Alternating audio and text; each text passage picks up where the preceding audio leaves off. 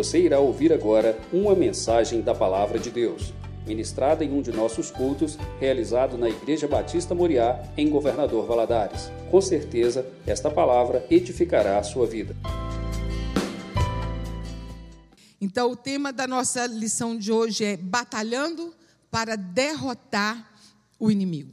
E é esse texto que nós vamos ler aí que está em Efésios, capítulo 6, a partir do versículo 11. A, desculpa, a partir do versículo 10. Mas antes de lermos, eu quero orar mais uma vez. Pai, nós iremos tratar de um assunto tão importante, tão sério para as nossas vidas. Mais uma vez, Senhor, nós queremos pedir ao Senhor a revelação da tua palavra. Pai, que o Senhor tire, Senhor, eu todo engano que Satanás tem colocado na vida do teu povo, para crer que ele não é tão ruim assim, que ele não age assim. Pai celestial, que hoje, Senhor, o teu povo, mais uma vez, tenha revelação, que entenda que a nossa luta não é contra a carne nem contra o sangue, mas contra principados e potestades. E a nossa luta ela é todo dia, não é de vez em quando. Meu Deus, e só o Senhor, só tendo o Senhor nas nossas vidas para vencer essa batalha. Traz, Senhor, as nossas mentes cativas ao Senhor Jesus nessa hora. Tanto aqueles que aqui estão, como aqueles que nos ouvem. Meu Deus, que possa se posicionar, possa trazer a mente nessa hora, cativa ao Senhor para ouvir a tua palavra, entender a tua palavra. É que oramos a ti em nome de Jesus. Amém. Versículo 10 diz assim: No demais, irmãos meus, fortalecei-vos no Senhor e na força do seu poder. Revesti-vos de toda a armadura de Deus, para que possais estar firme contra as astutas ciladas do diabo. Porque não temos que lutar contra carne e sangue, mas sim contra os principados, contra as potestades, contra os príncipes das trevas deste século contra as hostes espirituais da maldade nos lugares celestiais. Portanto, tomai toda a armadura de Deus para que possais resistir o dia mal. E havendo feito tudo, ficar firme. Estai, pois, firmes, cingindo os vossos lombos com a verdade, e vestida a couraça da justiça, e calçados os pés na preparação do evangelho da paz, tomando sobretudo o escudo da fé, com o qual podereis apagar todos os dardos inflamados do maligno. Tomai também o capacete da salvação e a espada do Espírito, que é a palavra de Deus, orando em todo o templo, com toda a oração e súplica no Espírito, e vigiando nisto, com toda perseverança e súplica por todos os santos. É impressionante como que nos dias de hoje, muitas pessoas é, não acreditam, duvidam da existência de Satanás. Muitos acham que é exagero, né, ensinado nas igrejas, nas igrejas evangélicas principalmente. Muitos afirmam que o mal existe porque é destino do homem sofrer. Então, tem muitas pessoas que não creem. E a pergunta que fica: o diabo e os demônios, eles realmente existem? Será que isso não é história para amedrontar as pessoas? Conto da carochinha? Para meter medo nas pessoas? Será que isso não é história? O mal existe? Se o mal existe, quem provoca o mal? E nessa manhã, nós vamos conhecer o nosso inimigo. E há pelo menos três provas incontestáveis que Satanás, de Satanás e de seus súditos. Há três provas incontestáveis que eles existem. Primeiro, é a palavra de Deus. A palavra de Deus nos afirma isso. Nós estamos aqui na escola bíblica dominical, nós, estamos, nós estudamos a Bíblia, nós queremos na Bíblia, nós precisamos crer na Bíblia na sua totalidade, não na sua parcialidade, não só naquilo que você quer crer, é aquilo que a Bíblia diz que é. E eu creio no que ela diz. E a palavra de Deus nos diz, a Escritura afirma que não é apenas um símbolo do mal. Em Jó capítulo 1, versículo 6 diz assim: que os filhos do Senhor se apresentaram diante dele, e no meio dele veio quem? Satanás. E quando os filhos do Senhor saíram da sua presença, Deus pergunta para ele assim: De onde você vem? Ele responde: passear pelo mundo. A ação de Satanás é todo dia, o dia todo. A nossa guerra é todo dia. Há uma luta. Uma luta no mundo espiritual que nós não enxergamos que ela existe. É, o, é os anjos nos guardando, Satanás querendo nos, nos atingir. Há uma luta. Nós precisamos vigiar, irmãos. Existe a luta espiritual, existe a luta da carne. Sempre falo para os jovens e adolescentes, eles sabem isso de cor, que todo dia, quando nós acordamos, a carne grita: Eu quero pecar. Mas o Espírito Santo de Deus nos diz: Sede santos, porque eu sou santo. Então nós temos a luta contra Satanás, temos a luta contra nós mesmos, contra a nossa carne. Por isso nós precisamos orar. Em Jó capítulo 2, versículo 7, diz assim: Então saiu Satanás da presença do Senhor e feriu a Jó com úlceras malignas.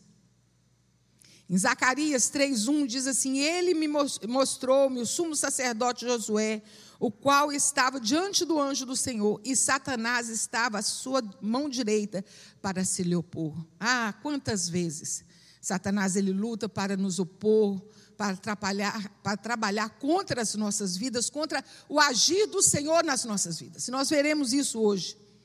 E nós também podemos ver a, a, a existência de Satanás em Mateus capítulo 4, versículos de 1 a 11, quando fala que o Espírito Santo do Senhor conduziu Jesus até o deserto. E ali ele ficou 40 dias e 40 noites. E Satanás se manifesta tentando Jesus tentou Jesus. Você está com fome, transforma pão em pedra. Você, tá, você, você atira-te daqui deste lugar. E assim ele foi querendo tentar Jesus.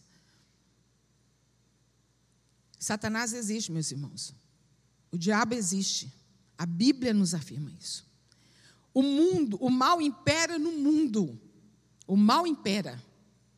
É uma das provas incontestáveis. O mal impera no mundo, atingindo pessoas de todos os níveis sociais, provando a existência de um poder maligno em plena operação. Olha o que diz lá em Gênesis 6,12. E viu Deus a terra, e eis que estava corrompida, porque toda a carne havia corrompido o seu caminho sobre a terra. Salmo 12, 1 diz assim: Salva-nos, Senhor, porque faltam os homens bons, porque são poucos os fiéis entre os filhos dos homens. Seja rico, seja pobre, seja branco, seja negro, seja alto ou baixo, magro ou gordo, não importa. Satanás, ele o mal impera e ele tenta contra todos, todas as classes sociais. Não é só contra pobre, não é só contra rico, não é só meia, meia, meia, meia estação, é contra todo mundo. Satanás, o nosso adversário. Em Romanos 8, 21 a 31. Quero ler aqui com os irmãos.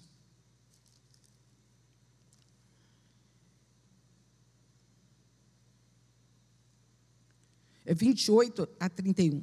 Diz assim: E sabemos que todas as coisas contribuem juntamente para o bem daqueles que amam a Deus, daqueles que, de certo, que são chamados por seu decreto porque os que dantes conheceu também os predestinou para serem conforme a imagem do Filho de Deus, a fim de que seja o primogênito entre os irmãos.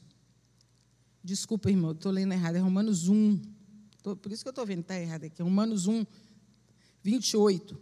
E como eles não importaram, olha só, de ter o conhecimento de Deus, assim Deus os entregou a um sentimento perverso para fazer as coisas que não convêm estando cheio de toda iniquidade, prostituição, malícia, avareza, maldade, cheio de invejas, homicídios, contenda, engano, malignidade, sendo murmuradores, detratores, aborrecedores de Deus, injuriadores, soberbos, presunçosos, inventores de males, desobedientes aos pais e às mães, nécios, infiéis nos contratos, sem afeição natural, irreconciliáveis e sem misericórdia.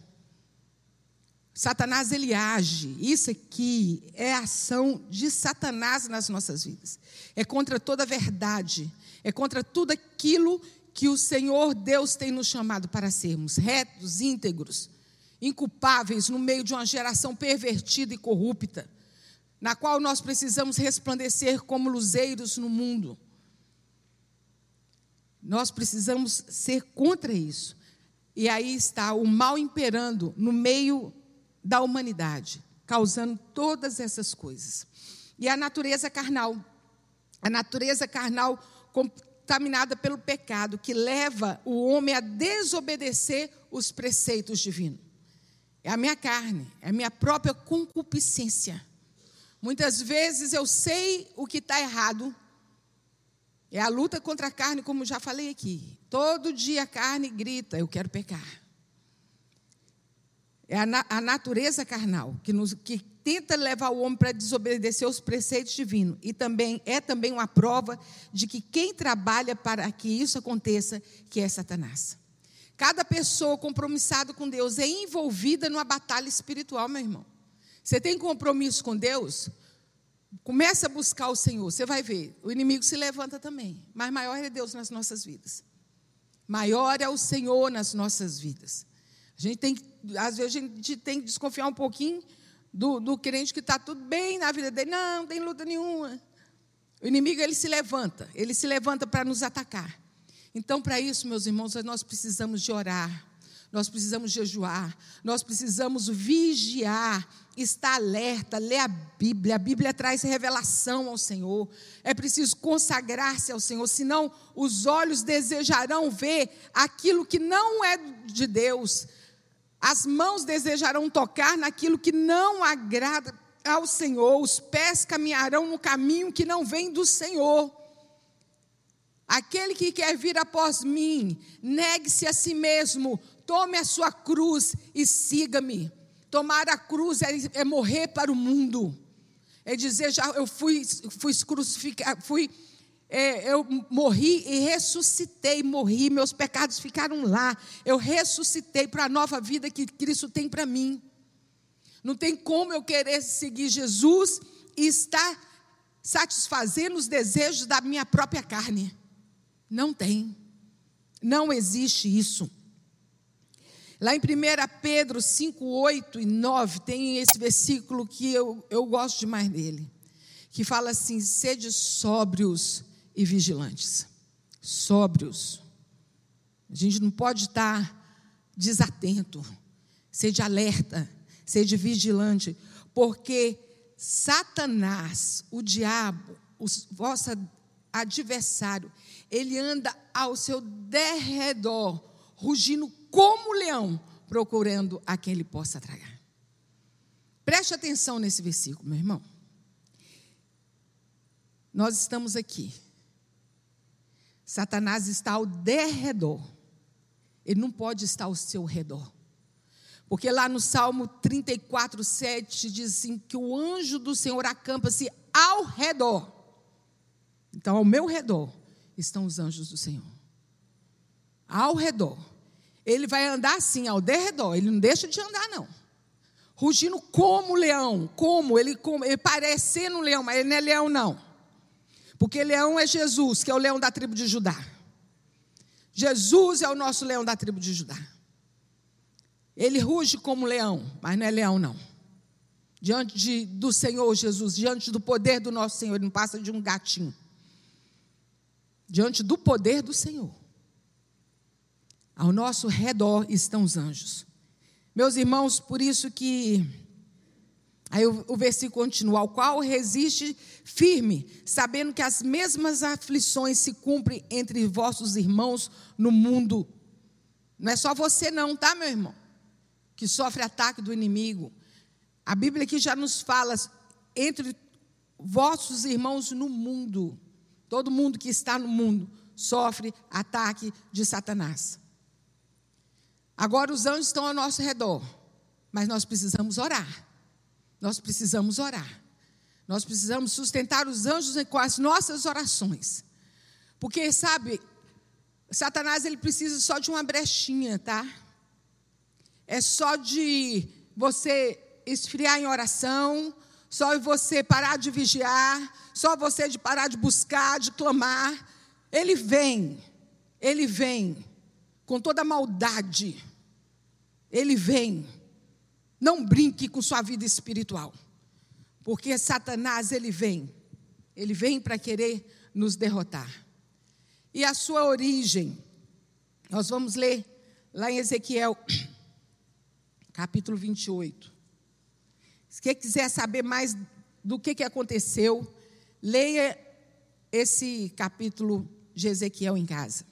O diabo não é simplesmente uma influência, uma força, uma energia ou uma fumaça. Ele é um anjo caído. Ele é um anjo caído.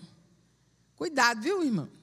Tem gente que a gente olha assim e fala assim: ah, isso aqui é um anjinho que caiu do céu na minha vida. Oxe, misericórdia. Tem muita gente que fala isso, ah, o anjinho que caiu do céu. anjo caiu do céu, meu irmão, é Satanás. Né? Não deixa ninguém falar isso de você, não, tá? Que às vezes a pessoa chega, ah, isso aqui é um anjo que caiu do céu para minha vida. Não, sou não. Eu sou sacerdócio real, sou nação santa, eu sou filha do rei. Sou anjo caído, não. Antes da queda, Lúcifer era cheio da sabedoria, perfeito em formosura, extremamente sábio, perfeito a ponto de convencer um terço dos anjos para acompanhá-lo. Era nos caminhos até que achou iniquidade. Vamos ler lá em Ezequiel 28, 13 a 15. Estava no Éden Estavas no Éden, jardim de Deus, toda pedra preciosa era a tua cobertura: a sardônia, o topázio, o diamante, a turquesa, o ônix, jaspe, a safira, o carbúnculo, a esmeralda e o ouro. E a obra dos tambores e dos pífaros estava diante de ti. No dia em que foste criado, foram preparados. Tu eras querubim ungido para proteger, e te estabeleci no Monte Santo de Deus estava. No meio das pedras afogueava, das andava. Perfeito era nos teus caminhos, desde o dia que foi, foste criado, até, até. Olha o que, que ele era. Ele era perfeito. Até que se achou iniquidade diante de ti. Até. O motivo da queda desse anjo tão perfeito, Lúcifer. Isaías retrata muito bem qual foi o motivo da queda dele. Tanto Isaías, Ezequiel como Isaías, eles falam o motivo da queda de Lúcifer foi o orgulho, a vaidade, a altivez, a tentativa de ser superior a Deus o levou à derrota. A inveja, meus irmãos, a inveja é, é, é do inferno, é, não é da agora, não. A inveja é demoníaca, é soberba. Não é à toa que a Bíblia fala que a soberba ela precede a ruína. Isaías 14, 13, 15, ele diz assim: E tu dizias no teu coração: Eu subirei aos céus, acima das estrelas de Deus, exaltarei o meu trono e no monte da congregação me assentarei aos lados do norte, subirei às alturas nas nuvens e serei semelhante ao Altíssimo. Esse era o desejo de Lúcifer, ser igual a Deus. E ele foi mandado embora, ele e um terço dos anjos foram mandados embora do céu com ele. Agora, ele é o príncipe desse mundo. Meus irmãos, o mundo jaz no maligno. O mundo jaz no maligno. Louvado seja Deus que nós estamos nesse mundo, mas nós não somos do mundo. Porque nós temos o Senhor. O mundo pode estar tá perecendo nas obras de Satanás, mas você não. Eu não. Porque eu estou nesse mundo, mas eu não sou nesse mundo, desse mundo. Satanás é o senhor da escuridão, o homicida, o espírito mau que teve a ousadia, ele é ousado demais, meus irmãos. A ousadia de tentar Jesus, ele tentou Jesus, não vai te tentar por causa de quê? De tentar Jesus e oferecer o reino desse mundo em troca de adoração. Mas lá no Salmo 24, um diz assim: Do Senhor é a terra e a sua plenitude, o mundo e todos aqueles que nele habitam. Ele é ousado, ele é ousado. Não, não desmereça a ação de Satanás. A gente precisa ficar vigilante, sempre vigilante. E nós vamos conhecer aí as forças do mal. O império do mal é constituído por Satanás, o inimigo acusador que formam tropas do inimigo no mundo inteiro. Alguns irmãos aqui na nossa igreja fazem parte da polícia. Hoje eu trabalho dentro ali do Colégio Tiradentes e vejo a, aquela hierarquia, né? Do comandante, tenente, capitão, cabo, soldado, um batendo continência para o outro, à medida que a sua posição vai subindo. E, e Satanás ele é organizado assim também. Ele tem quem manda e tem quem obedece. E os demônios obedecem cegamente às ordens de, do diabo, trabalhando organizadamente dentro dos padrões da, da hierarquia satânica. Biblicamente, as forças satânicas denominam-se como principados, potestades, príncipes, príncipes é, príncipes dominadores, fortalezas, serpentes e escorpiões. Eles são divididos. Eu quero dizer, meu irmão, o diabo é inimigo de Deus. E ele é inimigo de todo aquele que se levanta para servir e adorar ao Senhor. É inimigo. E não, não se pode pensar em uma forma de reconciliação. Não pode. E ele veio com a missão terrível. O próprio Senhor Jesus nos diz lá em João 10, 10. Porque Satanás ele vem para roubar, matar e destruir. Vamos falar juntos, para que, que Satanás vem?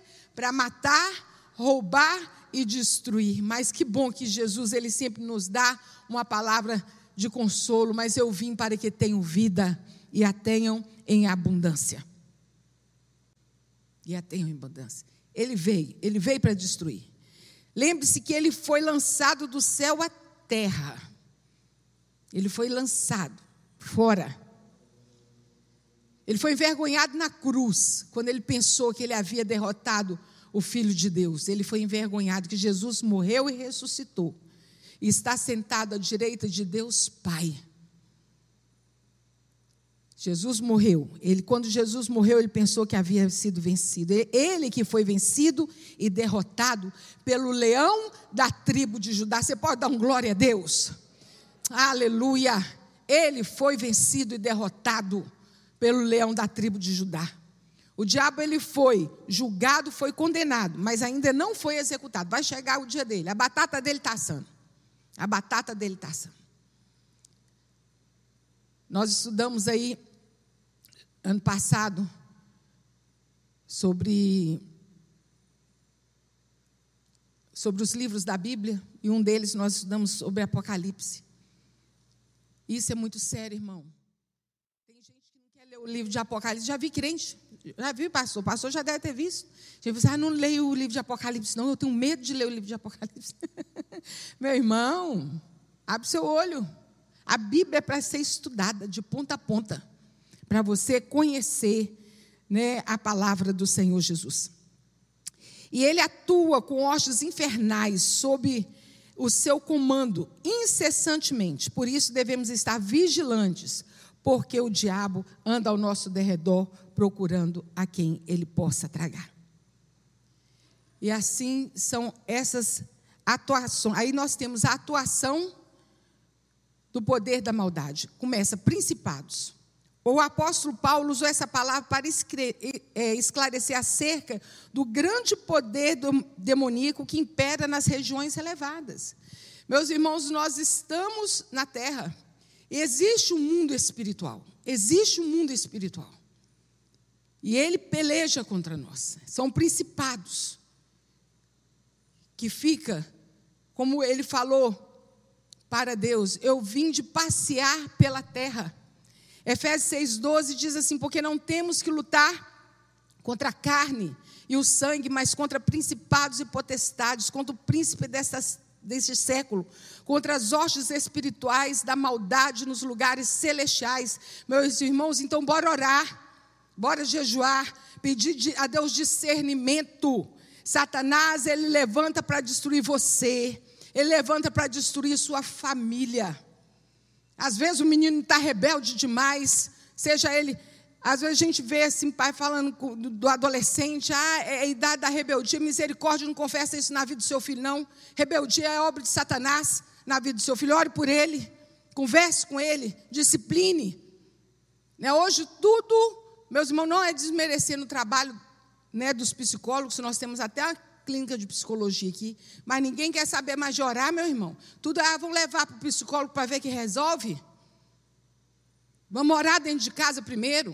Seu filho está dormindo, seu marido está dormindo, sua esposa está dormindo, unge. Vai lá, chama, hoje é dia de ungir. Vamos ungir. Se é sacerdote no seu lar, ora pelos seus filhos, ora pela sua casa, repreende Satanás, repreende todo espírito de rebeldia. Quando eu era ali da Batista do Calvário, a gente tinha uma reunião de oração todo dia, seis horas da manhã. Durante uma semana, eu vi uma, uma, uma avó chegando com o menininho até de pijaminha. Devia ter uns seis anos. Por fim, eu não aguentei. Eu falei, irmã, por que você está trazendo esse menino assim? Isso aqui é só no jejum e na oração. É espírito de rebeldia, minha irmã. eu falei, tem hora que a gente esquece. A gente esquece, a gente pensa que a gente está lutando só contra a carne. Ore pelo seu casamento. Hoje a coisa está dando certo, vão, vão, vão separar. Você está esquecendo que o Satanás veio para destruir? Então, ore, ore, né? não se acomode, ele vem para te destruir. Você está aí descansando,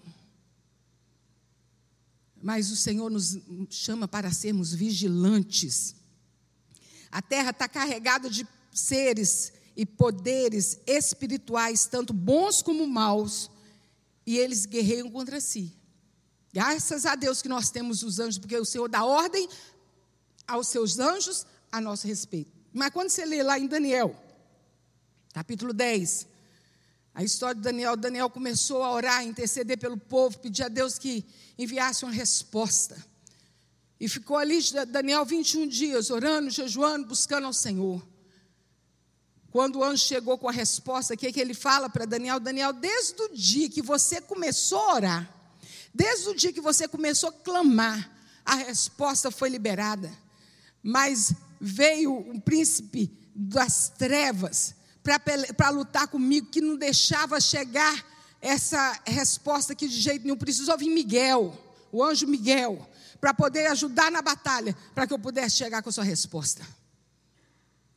Ah, meus irmãos, comece a orar. Comece a orar. Para que Deus envia os anjos a seu respeito para que não seja impedida as bênçãos de chegar até você. Potestades, é outro ponto aí, potestades. A ação das potestades é cobrir regiões. Eu, quando eu estava estudando isso aqui, eu lembrei daquela cena que teve agora há pouco tempo, mostrou nos jornais, aquela nuvem de gafanhoto que estava vindo, querendo chegar no Brasil, aquela nuvem, né, que chegou em outros países. Uma nuvem de gafanhoto é assim que Satanás vem, potestade. Quando você pensar em potestade, lembra disso. É cobrir regiões, cidades e até países para ocupar a mente de pessoas influentes, famosas, governantes e líderes. Ore pelos seus líderes, ore pelos seus governantes. Tem gente aí, tem crente que está passando o tempo falando mal do presidente, falando mal do prefeito, falando mal dos vereadores. Se você gastasse esse mesmo tempo, essa mesma força, essa mesma energia para orar pelos seus líderes, o Brasil não estaria como está. Satanás ele se levanta para destruir uma nação. As potestades satânicas podem mudar condutas, costumes, hábitos, maneirismos, linguagem de um povo ou de uma nação inteira. Cuidado com o que você está assistindo na televisão. O costume do povo tem mudado. Por causa daquilo que ali, dentro da sua casa, está sendo ligado e está tá ali passando com tanta naturalidade. tantos costumes que, que estão sendo colocados numa geração inteira, uma geração perdida, por causa da ação de Satanás e conformismo dos pais dentro de casa que não tomam a posição para repreender o mal. Meu irmão, vamos lutar. Vamos lutar. Orar é pouco. Nós temos que clamar e revestir de toda a armadura de Deus. Esse negócio é tão sério esse negócio de potestade. Eu lembro uma, uma, uma missionária, ela dando testemunho, que ela estava no Japão, evangelizando uma pessoa que a pessoa ela não, não conseguia entender, porque a mente dela estava assim, agarrada, a mente estava estava bloqueada, essa é a palavra. E ela falava, falava de Jesus, mas havia um, um mundo espiritual. E essa irmã pensou assim: já sei. Vamos dar uma passeadinha ali na Coreia do Sul? E nós sabemos que ali na Coreia do Sul tem um povo que ora. Tem um povo que ama Jesus. A palavra de Deus, ela é proclamada naquele lugar. E ao chegarem lá, ela começou a falar de Jesus. E as cadeias foram caindo. O, aquilo que cegava aquela mulher foi caindo. Ela conseguiu entender a palavra de Deus. Quando você está falando para uma pessoa de Jesus, é que a pessoa não está entendendo, comece a orar pela mente dela. Comece a orar pela mente dela. Por isso que é bom muitas vezes trazer a pessoa à igreja. Né? Existe, a gente, as pessoas muitas não acreditam, mas existe um mundo espiritual.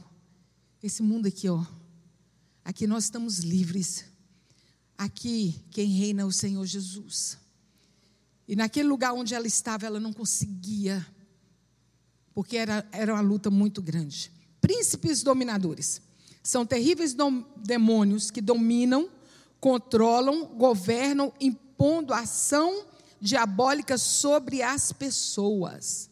A ação, a ação ela é invisível, mas o resultado é visível.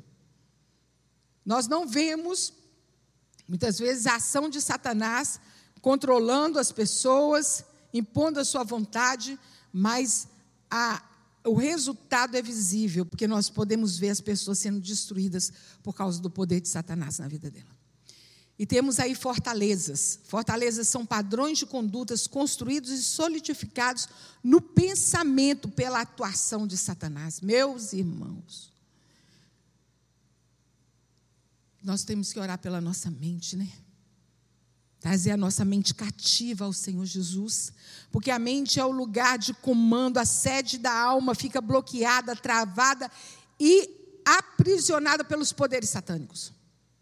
Você sabe, meu irmão, Satanás não pode te tocar, não, quando você é do Senhor Jesus, mas ele pode sugerir, ele pode, sabe o que, a Bíblia chama de dardos inflamados?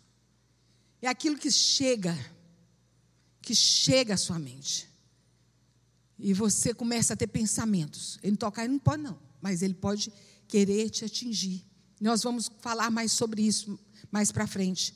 Os demônios, após constituírem a fortaleza na mente, atacam o campo emocional e o controle total à sua vontade. Por isso nós oramos sempre. Eu orei aqui no princípio né, do nosso estudo para trazer a nossa mente cativa ao Senhor Jesus. A minha mente tem que estar voltado para o Senhor. Nós precisamos meditar na palavra do Senhor. Louvores que vêm do Senhor. Sabe, gente fica ouvindo música aí que tem palavrão, que falam coisas horríveis, e, e, e fica se enchendo daquilo. Nós precisamos ser cheios do louvor, porque o louvor ele fica na nossa mente, que é as palavras da minha boca e o meditar do meu coração, quer dizer da minha mente, sejam sempre agradáveis a ti, Senhor. Eu vou me encher, sim, eu vou me encher da palavra, eu vou me encher de louvores do Senhor. Você entra no seu carro, o que que está tocando lá no, no, não sei nem mais o que, que chama, né? É rádio, né? Não é rádio, não. Lá no seu som. O que está tocando? E no seu, no seu celular? O que, que tem na playlist?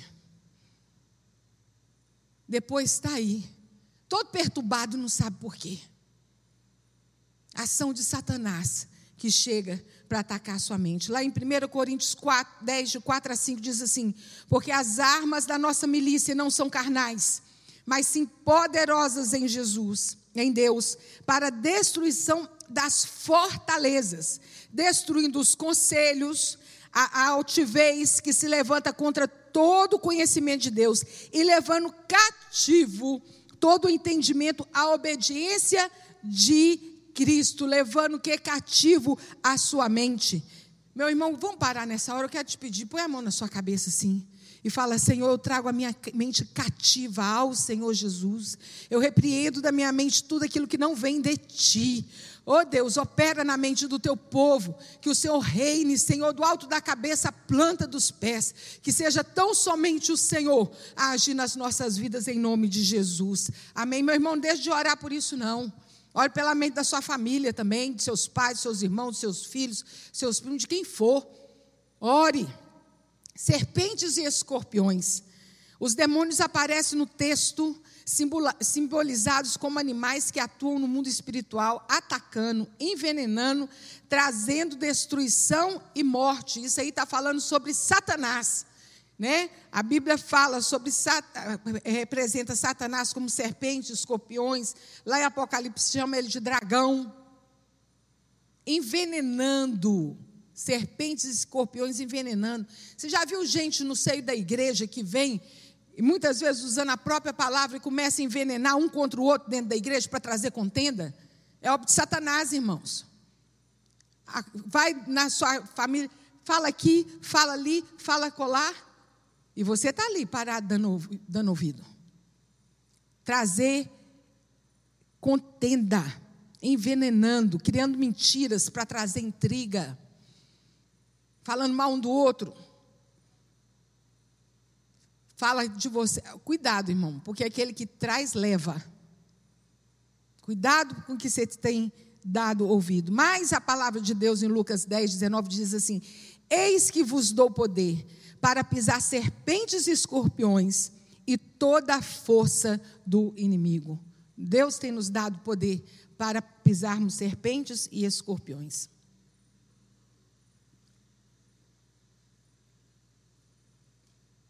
E o inimigo, meus irmãos, ele é cheio das artimanhas, cheio das armadilhas. Por isso é preciso estar vigilante e mantendo a alma fora do alcance do inimigo. Tem que estar fora do alcance. Por isso que tem que orar para que os anjos do Senhor estejam ao seu redor, porque ele está ao seu derredor procurando te tragar. Foi assim que nós lemos lá em 1 Pedro. Ele está querendo te dragar. Então nós precisamos buscar constantemente que nos, o Senhor que nos salvou e nos libertou para uma vida nova, com propósitos e motivações. Nós somos ovelhas do Senhor, nós pertencemos a Ele. Lá em Salmos 103 diz assim: Sabei que o Senhor é Deus, foi Ele, não nós, que nos fez povo seu, ovelhas do seu pasto. Olha que coisa linda. Nós somos do Senhor, nós somos ovelhas do Senhor, pertencemos a Ele. Mas Satanás cria situações e artimanhas para dificultar a vida do crente e colocar dúvida no seu coração. Aí nós vamos lá em Gênesis. Gênesis capítulo 3. Ô, oh, gente. Até o capítulo 2 era tudo que Deus tinha né, criado para o homem. A partir do, do, do capítulo 3, até o, último capítulo de Apocalipse, é a história de Deus resgatando o homem. É muito sério isso aqui. Quatro estratégias usadas por Satanás para que você tenha a convicção que ele é astuto, mentiroso e enganador. Nós vamos ver quatro estratégias dele. Você vai ver como que ele ataca. É como eu gosto de dizer, cuidado, irmão, cuidado, irmão, porque o diabo vem com sapatinho de algodão. Ele vem de mansinho, no sapatinho de algodão. Chega sem fazer barulho, nas artimanhas dele. Lá em Gênesis capítulo 3, a partir. Gênesis capítulo 3, isso. Deixa eu ver aqui. A partir do versículo 1. Ora, a serpente era a mais astuta que todas as alimárias do campo que o Senhor Deus tinha feito. E esta disse à mulher: É assim que Deus disse: Não comereis de toda árvore do jardim? E disse a mulher à serpente: Do fruto das árvores do jardim comeremos. Mas do fruto da árvore que está no meio do jardim, Deus disse: Não comereis dele, nem tocareis, para que não morrais. Então a serpente disse à mulher: Certamente não morrereis. Pelo que não sabe que no dia em que dele comerdes vos abrirão os olhos e sereis como Deus, sabendo bem e o mal. E vendo, e vendo a mulher, olha só, que aquela árvore era boa para se comer e agradável aos olhos, árvore desejável para dar entendimento, tomou do seu fruto e comeu, e deu também a seu marido, e ele comeu com ela. Então foram abertos os olhos de ambos, e conheceram que estavam nus, e cozeram folhas de figueira, e fizeram para si aventais. Melhor visão foi o que Satanás propôs a Eva. Seus olhos abrirão você vai enxergar de uma outra maneira. Ele tentou a Eva com algo que despertaria o seu interesse. Essa foi a primeira estratégia de Satanás. E viu a mulher que a árvore era boa. Contemplou com os olhos, concupiscência dos olhos. A proposta do diabo para a desobediência do Senhor foi a abertura dos olhos. O diabo estava dizendo que o homem seria um Deus, podendo ver o que desejasse, tanto bem como mal. Agora você vai ser como Deus. Seus olhos vão se abrir, você vai entender todas as coisas. É a cobiça da alma, né, gente? A cobiça do poder. Isso está dentro da gente. E nós precisamos pedir a Deus que tenha misericórdia de nós. A palavra de Deus nos atenta. No Salmo 119, 37, desvia os meus olhos de contemplar a vaidade. Em Provérbios 4, 25, assim, os teus olhos olhem direito e as tuas pálpebras olhem diretamente para ti, olhem diretamente para o Senhor. Sabe o que aconteceu com Eva? Ela tirou os olhos daquilo que era sagrado.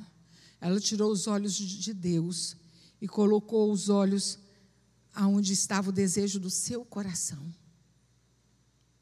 da sua própria vontade. Maior conhecimento, Satanás não parou por ele, não. Ela ofereceu, olha outra artimanha. A tentação de Satanás para o homem foi para que ele tivesse mais entendimento, mais conhecimento, para serem como Deus. E ele ofereceu algo que despertou a curiosidade em Eva: conhecimento do mal. Até então, ali, até aquele momento, não tinha um conhecimento mal. Eu creio que Deus poderia mais para frente estar mostrando, mas aquele momento ali, Deus falou: não, aquela árvore não, não é esse momento. Meus irmãos, a gente tem que fugir do mal, fugir do mal. Lá no Salmo 34 diz assim: Aparta-te do mal e faz o bem, preserve a paz e segue-a. Você ouviu dizer que aquele lugar ali é mau, que aquela ação é má, que a conduta é ruim, o que, que você vai fazer ali? O que, que você vai procurar conhecer mais? Está trazendo algum benefício para sua mente? Cuidado, meu irmão. Maior conhecimento. Preciso, nós precisamos sim estudar, né? Aprender das coisas de Deus que vem do alto. Aprendemos aqui, graças a Deus, nós temos né, os profissionais, nós temos engenheiros, médicos, advogados, professores, administradores. Temos pessoas estudadas aqui, nós precisamos sim do conhecimento, mas não do conhecimento do mal. Não do conhecimento do mal. João 3,20 diz assim: Porque todo aquele que faz o mal odeia a luz, não vem para a luz, para que as suas obras não sejam reprovadas. Você, vai, você faz o mal, para que você quer vir para a luz? Para que a, a, a sua obra ela seja conhecida? Não. Quem faz o mal geralmente quer viver às escondidas, na inverdade, na mentira. Quem faz o mal não tem paz, meus irmãos. Não tem paz. Ele faz um mal e faz outro mal para cobrir o mal que já foi. E assim vai. E essa é estratégia do, de Satanás. Quem pratica o mal aborrece ao Senhor. Não devemos, nós devemos aborrecer o mal. Romanos 12, 9 diz assim: aborrecei o mal e pegai-vos ao bem. E o que, que ele é, ofereceu? Por fim, uma vida ilimitada. Satanás torceu as palavras de Deus. Ele afiançou a Eva, ele falou assim: certamente você não vai morrer. Deus disse que no dia que o ser humano comesse da árvore do conhecimento do bem e do mal, certamente morreria. Vou falar uma coisa para você que está na Bíblia: Satanás é o pai da mentira. Satanás é o pai da mentira. E toda vez que você mente, você está fazendo papel de filho de Satanás, de filho do diabo. Nós temos que saber direito à nossa paternidade. Ou bem somos filhos de Deus, ou bem somos filhos do diabo. Porque aquele que é filho de Deus não pode haver mentira nos seus lábios. Satanás é o pai da mentira, não acredite nele, não preste a sua boca para isso. Adão e Eva tinham tudo que precisar para viver, em toda abundância, em todo gozo, em toda alegria, em toda frutificação, em toda felicidade, obedecendo a palavra de Deus, eles não precisavam conhecer o mal.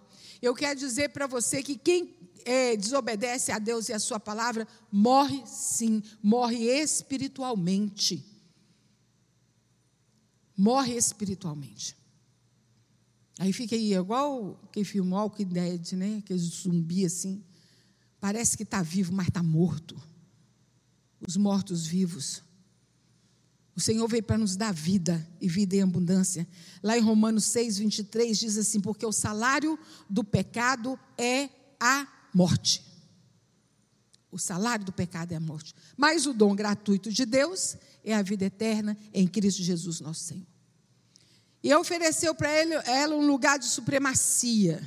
Com a mentira, Satanás aguçou a vaidade, o orgulho, a insensatez de ser igual a Deus e que receberia benefícios sem igual. A manipulação de Satanás mostrava o que, que o diabo tinha em mente e o que, que ele tem em mente até o dia de hoje. Ele quer nada mais, nada menos ser igual a Deus. Ele não conseguia, ele foi lá tentar é, Adão e Eva para poder destruir a criação de Deus atingindo a mente, as emoções, a, a vontade. Infelizmente, Adão e Eva caíram na, nas artimanhas do inimigo, na artimanha de Satanás. E foi por aí, foi aí, por causa disso, que começaram a morrer fisicamente. Lá em Romanos 5,12 diz assim: portanto, como por um só homem entrou o pecado no mundo, assim também a morte passou por todos os homens, por isso todos pecaram. Todos pecaram. Então, meus irmãos, não, não, não, não baixa a guarda, não. Não baixa a guarda. E nós temos aí, Deus tem nos dado armas disponíveis. Armas disponíveis para essa batalha. Porque a nossa batalha é diária. Ela é diária. Ninguém vai para a batalha, ninguém, especialmente a batalha espiritual, para enfrentar inimigos poderosos, impiedosos e cruéis, sem estar de, devidamente armado. Você já viu alguém ir para uma guerra? Né? Mesmo nos filmes que passam da antiguidade, muitos anos atrás, eles iam armados. Né? Eram flechas, pedra, o que fosse. Né? Depois as, as, armas foram é, ficando melhores, né? Mas ninguém vai para uma batalha desarmado, ninguém vai para uma batalha de peito aberto, ninguém vai para uma batalha é, de cara limpa, como poderia dizer. Nós é, precisamos ter a armadura de Deus. Efésios 6 nos fala isso. Sem armadura espiritual significa estar desprotegido à mercê do inimigo. Deus providenciou para o cristão, olha que coisa linda. Ele providenciou para nós uma armadura poderosa, com capacidade protetora e também poder de ataque suficiente para eliminar todo o poder do inimigo. Em Tiago 4,7 diz assim: Sujeitai-vos a Deus, resisti o diabo e ele fugirá de vós. Fala comigo, sujeitai-vos a Deus. Sujeitai-vos a Deus. Sujeitai-vos a Deus. Já vi muita gente falando esse versículo pela metade. Já vi muita gente falando assim: resistiu o diabo e ele fugirá de vós. É sujeitai-vos a Deus, resistiu o diabo e ele fugirá de vós.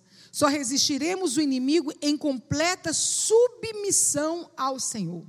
Tem uma passagem em Atos que eu acho ela divertidíssima. Paulo estava andando, pregando, ele chegou na cidade, estava anunciando a palavra do Senhor, ele orava pelos enfermos, os enfermos ficavam curados, ele repreendia Satanás e Satanás saía, Deus libertava aquelas pessoas, o corpo ficava livre, e tinha uns homens observando Paulo fazendo aquilo, e eles viram um endemoniado, e eles chegaram assim, né, do nada, para o demônio, e falou assim: Ó, oh, em nome de, de Jesus do Paulo, eu te repreendo. Chegar lá no céu, eu vou querer ver essa cena, gente. Uma reprise disso aí. Satanás, o homem olhou para, usado por Satanás, olhou para aqueles homens e falou assim: Olha, Paulo eu conheço. Ele falou que Paulo ele conhecia. Satanás te conhece, tá? Satanás te conhece também. Ele falou: Paulo eu conheço. O Jesus de Paulo eu também conheço. Agora você deu um coro naqueles homens, gente. Deu um coro. Mas deu um coro neles. Que a Bíblia fala que eles ficaram quase nus, com a roupa toda rasgada. Não é pelo seu poder, não é pela sua força, não é pela sua carinha bonita, é pelo poder de Deus que opera em nossas vidas. Só na cobertura do poder divino, do poder de Deus, nós teremos condições de suportar os ataques do inimigo e assim ele fugirá dos servos do Senhor, de Deus que estão nas mãos do Senhor. E nós precisamos também ter uma fé, uma fé alicerçada na palavra de Deus. Nós precisamos sujeitar o Senhor, nós precisamos crer na palavra do Senhor. O escudo da fé é a arma poderosa que anula, que anula, apaga e neutraliza dardos inflamados do inimigo. O inimigo não te toca. Já falei isso. Mas ele envia armas, dardos. A, na pontinha dele vem assim um foguinho e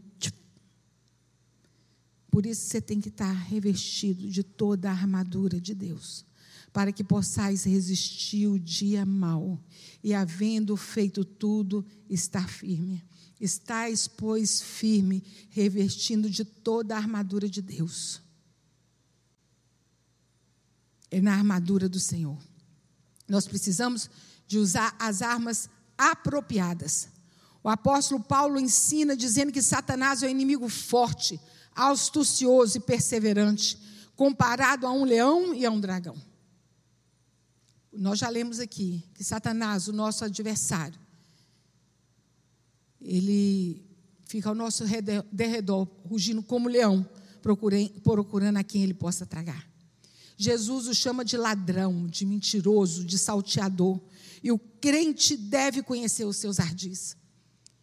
Sempre que uma, um, um, um, um, país vai contra o outro país, o que, que ele primeiro estuda? Ele estuda as ações do inimigo. Ele imagina como aquele onde ele estará, ele imagina como ele se comportará. Se você ler o livro de Josué, eu acho o máximo, Deus dando estratégia para Josué. Ó, oh, Josué, você sobe, você sobe, você faz isso, você passa por baixo, você joga isso, você faz aquilo estratégias. Porque Deus conhecia o inimigo. Deus falou para ele: nós precisamos conhecer a ação do, do inimigo, para a gente não ser pego de surpresa. Lá em 2 Coríntios 2,11 diz assim: Porque não ignoramos os seus ardis, precisamos estar revestido da armadura de Deus. Nós já lemos aqui, eu vou ler de novo, aqui em Efésios 6, tomando sobretudo, não, estáis, pois, firmes, cingindo os vossos lombos com a verdade, vestida a couraça da justiça e calçados os pés na preparação do evangelho da paz, tomando sobretudo o escudo da fé, com o qual podereis apagar todos os dados inflamados do maligno. Tomai também o capacete da salvação, a espada do Espírito, que é a palavra de Deus Vou pedir o pessoal para colocar a imagem da armadura. E nós vamos começar aí com o cinto da verdade. Era um cinturão que vinha na cintura, claro, né? que vinha aqui, e ela segurava todo o restante da, da armadura. Ela segurava todas as outras partes da armadura. É, é a verdade, o elemento de integração na vida do cristão. Ali ela protegia também os rins. O rim também é vida. Aí tem a couraça da justiça. A couraça da justiça é essa peça da armadura que era feita de placas ou uma rede de tecido de metal que cobria do tórax do soldado até o pescoço, até a cintura, desde o pescoço até a cintura, protegendo o coração e demais órgãos. Ele estava ali guardado. Se viesse uma flecha, uma lança, não entraria. Né? Protegia os pulmões, protegia o coração né, protegia toda essa região aqui. Essa era a couraça da justiça, que simboliza a justificação de Cristo nas nossas vidas. 2 Coríntios.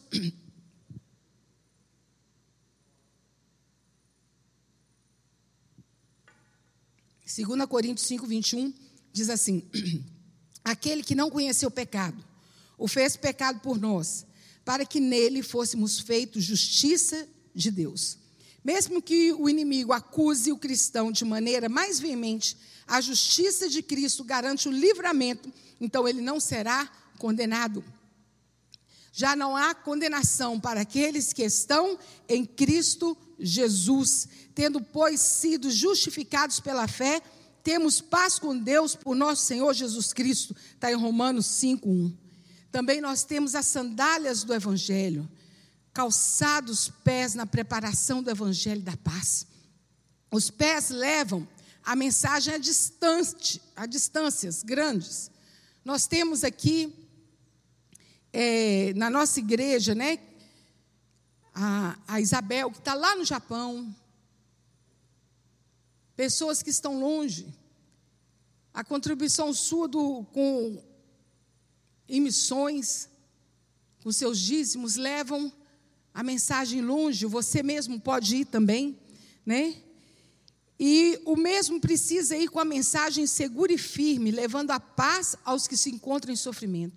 Você é o mensageiro de Deus. E seu, seus pés têm que estar preparados com a preparação do Evangelho da Paz. Entende-se que há necessidade do preparo para a pregação do Evangelho. Você vai pregar o Evangelho, você vai anunciar a palavra de Deus, então estude a palavra de Deus. Veja o que tem dentro dela, veja o que contém nela. A palavra do Senhor. O escudo da fé. É um escudo grande que protegia o corpo inteiro. Corpo inteiro.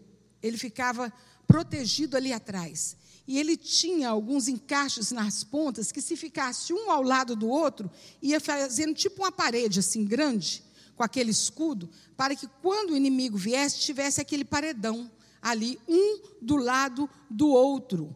Né? E com aquele escudo, as, as, os dardos inflamados, as, a, o ataque do inimigo, ele caía por terra. E esse é o escudo, é o escudo da fé. Eu acho tão interessante essa questão de estarem unidos, um do lado do outro, é que nós, crentes no Senhor, nós precisamos estar unidos e confiantes e corajosos para lutar contra o inimigo. Nós não vamos estar unidos falando mal um do outro. Nós não vamos estar unidos sem ter misericórdia um do outro. Nós precisamos, com o escudo da nossa fé, estarmos alicerçados no Senhor e trabalhando em favor um do outro. E o capacete da salvação. A cabeça é o ponto mais vulnerável vital do corpo. A gente vê aquela história de Davi Golias, mesmo com toda a proteção que aquele gigante estava, tinha uma beiradinha assim, ó, e a pedra foi zup, zup, acertou a cabeça de Golias, ele, ele tonteou e caiu. Muitas vezes nós somos atacados na mente para nos tirar do prumo, para nos deixar desorientados. Por isso nós precisamos ter o capacete da salvação, pois é o capacete que protege o aspecto vital, isso é que controla a mente para que o inimigo não tenha condições de apoderar-se dela. Foi assim que ele conseguiu enganar Eva. E assim, muitas vezes, ele é, usa para atacar nossa mente e querer nos enganar. Em 2 Coríntios 11, 3 diz assim: Mas temo que, assim como a serpente enganou Eva com sua astúcia, assim também sejam de alguma sorte corrompidos os vossos sentidos e se apartem da simplicidade do Espírito. E por fim, nós temos aí. Tem alguém conversando aqui atrás e atrapalha a gente, né, pastor? Quando a gente está aqui pregando, tem gente atrás e está conversando, rindo. Não é hora disso. A espada do Espírito. A espada é uma ofensiva para atacar o inimigo. Jesus venceu o inimigo usando a palavra, a espada, e declarou: está escrito. É a palavra de Deus. Deus, Jesus venceu Satanás citando a palavra. Meus irmãos, nós precisamos, é, é a única arma de ataque que nós temos é a espada. O restante todo nos protege. Agora a espada ataca. Satanás vem, você retruca na palavra. Vamos gravar a palavra, vamos decorar a palavra. Decore a palavra, traga a, a, a, sua memória aquilo que pode te trazer esperança. Você não vai ter, trazer a sua esperança, a sua memória, o que você pode te dar esperança, se você não souber a palavra do Senhor. Todo mundo consegue decorar. Se não consegue decorar, Pega um salmo, pega o salmo 23. Decora um, um, numa semana você decora um versículo, na outra semana você decora o outro versículo. Se sua cabeça não está assim tão boa como dos adolescentes. Mas decore a palavra, decore a palavra. Porque Satanás, ele também usa a palavra de Deus contra nós. Só que ele não usa da maneira correta, ele traz para poder confundir. É o texto fora do contexto usado como pretexto. E a gente vê muita gente dentro da igreja, levantando contra a palavra que é pregada no, no altar do Senhor, e traz confusão no seio da igreja, usando a própria palavra. Ah, mas a palavra, trazendo confusão. Foi por causa de Satanás usou a palavra, mas Jesus também usou a palavra para poder repreendê-lo. Então, meus irmãos, procure estudar a palavra. Louvado seja Deus pela sua vida que está aqui nessa manhã, né? E num sentido mais abrangente, é certo se comparar a armadura de Deus. Olha que coisa linda. A gente compara a armadura de Deus com a imagem do Senhor Jesus. Porque o Senhor Jesus é a verdade. Nós precisamos ter o cinturão da verdade. Que Jesus ele é a nossa justiça, nós precisamos da couraça da justiça. Ele é a nossa paz, nós precisamos do calçado do evangelho da paz. Ele é a nossa fé, o escudo da nossa fé. Ele é a nossa salvação, é o capacete da salvação. E ele é a palavra, é a espada do espírito. Cristo em nós é a esperança da glória.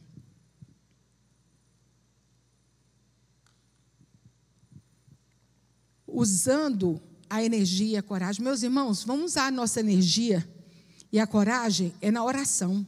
A oração é fonte de energia que capacita o crente a usar toda a armadura.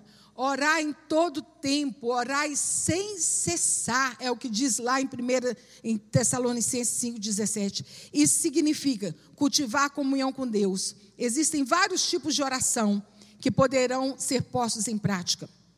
Por exemplo, orar em espírito, quando você não pode é, falar. Eu lembro dessa parte de Neemias, quando ele estava na presença do rei, o rei perguntou assim: O que, que você quer? O que, que você tem, Neemias? O que, que você está assim triste? E a Bíblia diz que ele orou. Ele orou antes de responder. Você acha que Neemias, naquela hora, ele ajoelhou e falou assim: Oh Deus, me fala aqui, o que, que eu vou falar com esse homem? Não. Ele orou como? Em espírito. Ele olhando para o homem, ele estava em espírito de oração. Oração em espírito, oração de súplica, oração de ação de graças, oração de intercessão. O mais importante é que a oração seja contínua e perseverante. E importante que haja um encorajamento uns para com os outros. Vamos orar, irmãos. Vamos orar. Chame o irmão para orar. Chame sua família para orar. Chame o povo para orar. O crente que estiver mais edificado deve ter cuidado em ajudar os mais fracos. Então eu termino aqui de dando as considerações finais. Fale, preste atenção. Fale o menos possível do nome do diabo, dos demônios e das coisas malignas. Os inimigos de Deus adoram quando são mencionados. Não dê cartaz aos demônios. Cuidado com a gritaria dentro da sua casa. Cuidado com palavrão. Crente que fala palavrão, misericórdia, não deixe seu filho fazer isso, não. Repreenda seu filho, ore com ele, mostre a verdade. Outro dia, infelizmente, alguém me ligou. Um menino me ligou sem querer. E, e de cá eu ouvi ele xingando o irmão com palavrão. Falei assim: misericórdia, menino da igreja, nascido na igreja, criado na igreja, a mãe em casa. Satanás vai achando brecha, meu irmão. Filme de terror. Você está assistindo? Você está deixando seus filhos assistirem? Filme vampiro, ah, que bonitinho, vampiro. Invocação do mal. Invocação do mal, ah, que gracinha, Harry Potter, não tem nada a ver. Dentro daquele filme tem sim invocação do mal, invocação maligna. Você vai dando brecha. Eu falo para você, o inimigo só precisa de uma brechinha. Não dê vaga para Satanás. Não dê. Eu lembro que eu sempre passo para os meninos um, um som, né? um áudio da última trombeta. E veio uma moça, uma menina, nos visitar no dia que eu estava passando isso. Passou muitos anos, depois ela me encontrou. Ela falou, Viva, você lembra aquele dia que eu fui e tal, e ouvi aquela última trombeta? Eu falei, sim. Ela falou assim, pois naquela semana, uma tia minha que mora na Inglaterra estava me, me mandando todo, todo o equipamento do Harry Potter, caderno, bolsinha, de não sei tudo, camisa, boné, tudo. Gente, criado na igreja, gente. E naquele dia Deus me mostrou, Deus me revelou que aquilo não era coisa dele. Coisa que exalta Satanás. Então vamos embora para frente. Fique firme em cada decisão. Último slide pastor já olhou o relógio ali. É de fato que o diabo é um forte adversário e que busca por todos os meios vencer o crente. Mas aquele que busca, é, é aquele que determina, que de, mas aquele que determinar viver uma vida pautada pela palavra de Deus, certamente saberá comportar-se com fé e coragem diante das adversidades e também saberá manejar as armas oferecidas por Deus tanto para defender-se como atacar-se. Vamos orar? Fique em pé. Vamos orar. Senhor nosso Deus, bendizemos o teu nome, agradecemos ao Senhor pela tua palavra. E o Senhor não nos deixa enganado. Louvamos ao Senhor por isso, que a tua palavra chegue aos corações e o que o temor do Senhor, que é o princípio da sabedoria, seja sobre cada um. É que oramos a ti em nome de Jesus. Amém.